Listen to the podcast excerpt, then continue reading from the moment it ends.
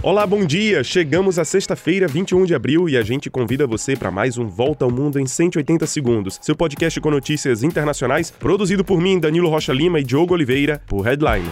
Começamos com notícias da já esperada eleição presidencial dos Estados Unidos, prevista para novembro do ano que vem. Segundo vários meios de comunicação americanos, o presidente Joe Biden deve anunciar na semana que vem a sua candidatura à reeleição. O caminho para a campanha presidencial ao segundo mandato de Biden deve começar por meio da publicidade de um vídeo. Por enquanto, o principal adversário do democrata é Donald Trump, que apesar de todos aqueles problemas com a justiça, continua como o preferido do eleitorado republicano. Com 80 anos, Biden já é o mais velho presidente em exercício no país e teria 86 anos ao final de um hipotético segundo mandato.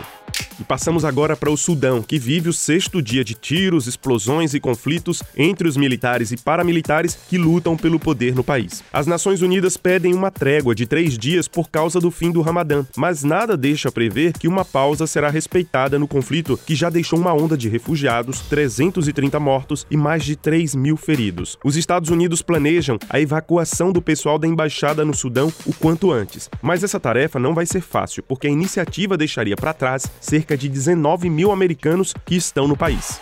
Ainda na África, em Uganda, pessoas LGBTQIA+, estão fugindo do país depois de uma lei votada no final do mês passado pelo parlamento. Essa lei prevê duras penas a pessoas que vivem relações com outras do mesmo sexo. A punição vai da prisão perpétua à pena de morte. Juristas, parlamentares africanos e deputados europeus pedem que o presidente Yoweri Museveni não promulgue a lei no país onde a homossexualidade é ilegal.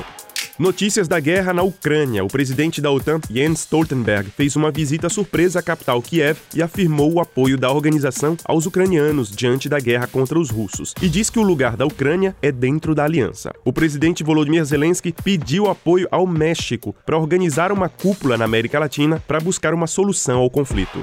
E apesar da explosão quatro minutos depois do lançamento do foguete Spaceship, o mais potente já construído, a empresa SpaceX comemorou o feito de ontem. Segundo a companhia, o lançamento permitiu obter mais dados para aprimorar os foguetes que já levarão astronautas à órbita solar em 2025.